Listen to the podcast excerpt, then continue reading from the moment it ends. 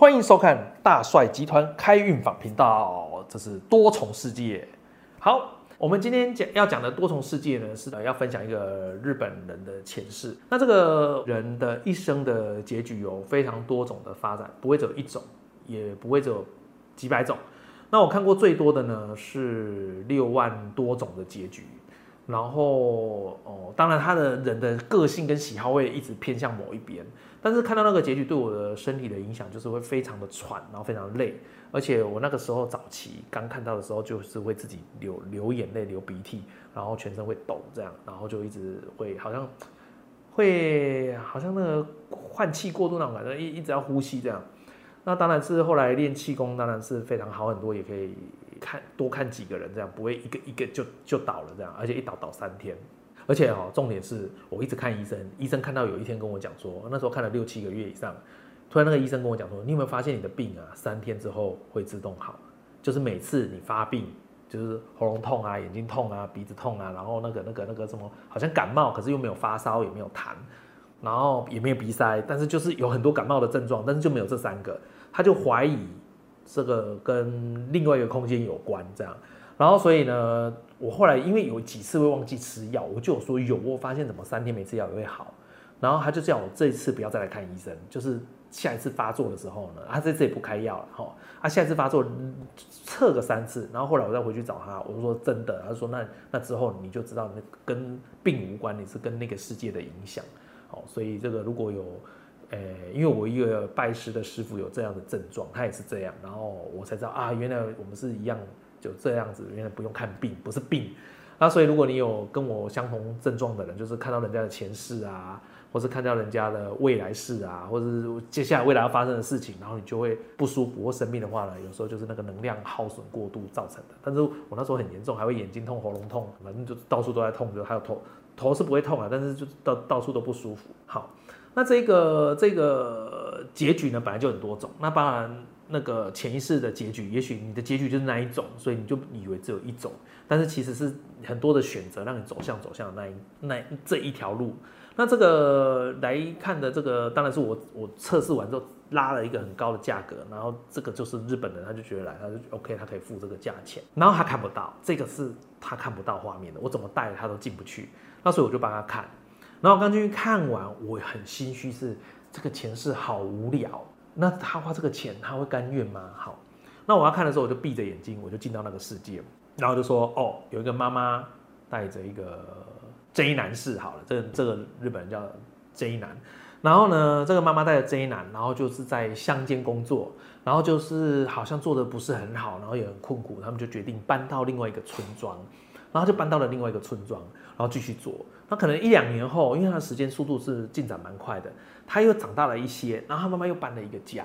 然后又搬了第一，又在搬家。我就看他一直在搬家，就这个工作做两三年，然后搬完一个家，又做两三年，又搬一个家，做两三年又搬一个家。那等到这个男生呢，到十四十五岁的时候，他就说跟妈妈说：“那我自己出去发展好了。”在离开村庄的时候，有个大姐姐哦，就比他大很多的姐姐。就把身上一条项链拔给他，说：“那项链还带一点蓝蓝的，大概应该不是宝石，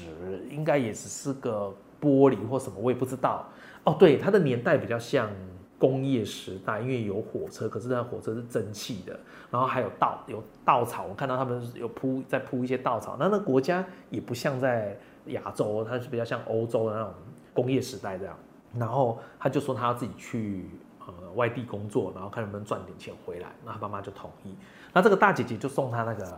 项链，说你还要戴好，你在很困难的时候，你就摸着这个项链，然后向天祈祷这样。他就说好，然后他就上了火车。然后火车呢，就就是偷渡的啦，因为就看起来就没有钱，他就偷渡上上去，然后就就坐在那个都是稻草的车厢里面这样。然后到了某一站，他就下来。那下来之后呢，做的不是很顺，所以一年多后他又上了这个火车。那突然上面有一个人就跟他讲说：“其实你就在火车上过生活就好了。”他说：“火车上怎么过生活？”他说：“可以，很简单。你看，我就在火车上住超过两年的人，他就是啊，就是这一站坐到下一站，他就永远都躲在那个的行李箱啊、稻草堆啊这样，或是跟呃上车跟那个车上面的乘客要一些面包啊，要一些呃干粮这样，他就过这样的生活过一阵子。”然后他就觉得这样不行，所以他只好又跑好像也住了好几个月，他觉得不行，他就下车。下车之后，他就一直握着这个这个项链，他就说希望能可以带给他力量，也希望可以让他找到机会。他就找了一个工作，哎，这个工作做蛮久了，一做做了五年。五年之后呢，他又决定离开他乡，是不是可以更好的发展，再把钱寄回家？所以他又换到了另外一个地方做，做做又回到那个火，又是那个火车，就是类似的，都长得差不多。他就在那边又住了几个月，然后又换，又住了几个月又换，这样。但是他这个工作就越来越长，就是五年、三年，我也不会在一两年就换一个。然后呢，最后，呃，他那个项链有一次就遗失了。那遗失了之后呢，他就很慌张的找，不知道怎么办。这时候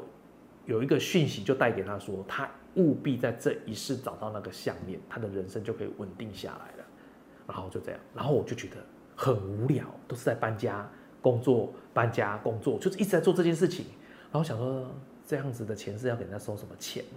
然后我睁开眼睛一看，我就看他就是在哭嘛。然后我想说，这个故事我不敢跟他讲很无聊，因为那是他人生的故事，我应该要尊重。一下，那还好，那一次有忍下来，没有讲无聊。我讲的很平凡的，我说这个故事很平凡，你为什么会哭呢？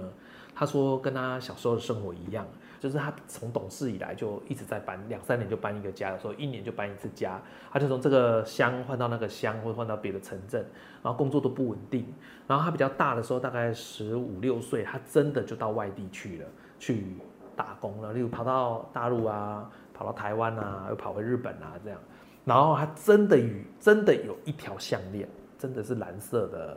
不知道是什么什么偏蓝色的宝石还是什么，但他那一条真的是弄丢了。那他知道在哪里，就在他老家，他可能回去的时候就忘记带出来，他回去找到找到了。然后呢，他我就觉得那，可是我觉得没帮到他嘛。可是他说对他帮助很大，就是他知道他这一世的不稳定，就是因为上一世有功课没做完，那他一定要找到那条项链。可是他说我做做五年，他的确有个工作也是在外地做五年，然后接下来要做三年，要做两年，是一模一样的时间，所以他知道找回那条项链，然后好好的在一个地方待下来就可以了。所以他就接下来就去做自己想要的发展，这样。那当然很多年后，大概七八年后吧，他有在。回来找我吃一顿饭，这样，所以就是知道他过得还不错，然后现在也过得很好，所以呃，这是一个我觉得最平凡也最没有什么的前世，可是对他来讲却是让他人生的呃一直困扰他的那个呃不稳定，就是他人生为什么不稳定的这个想法？从此就解开了，他从此就很开心，说，哎，那既然这样，我也接受这一世是这样，然后我也想办法把它稳定下来，所以我觉得还对他有帮助，就很开心的。好，以上，谢谢大家。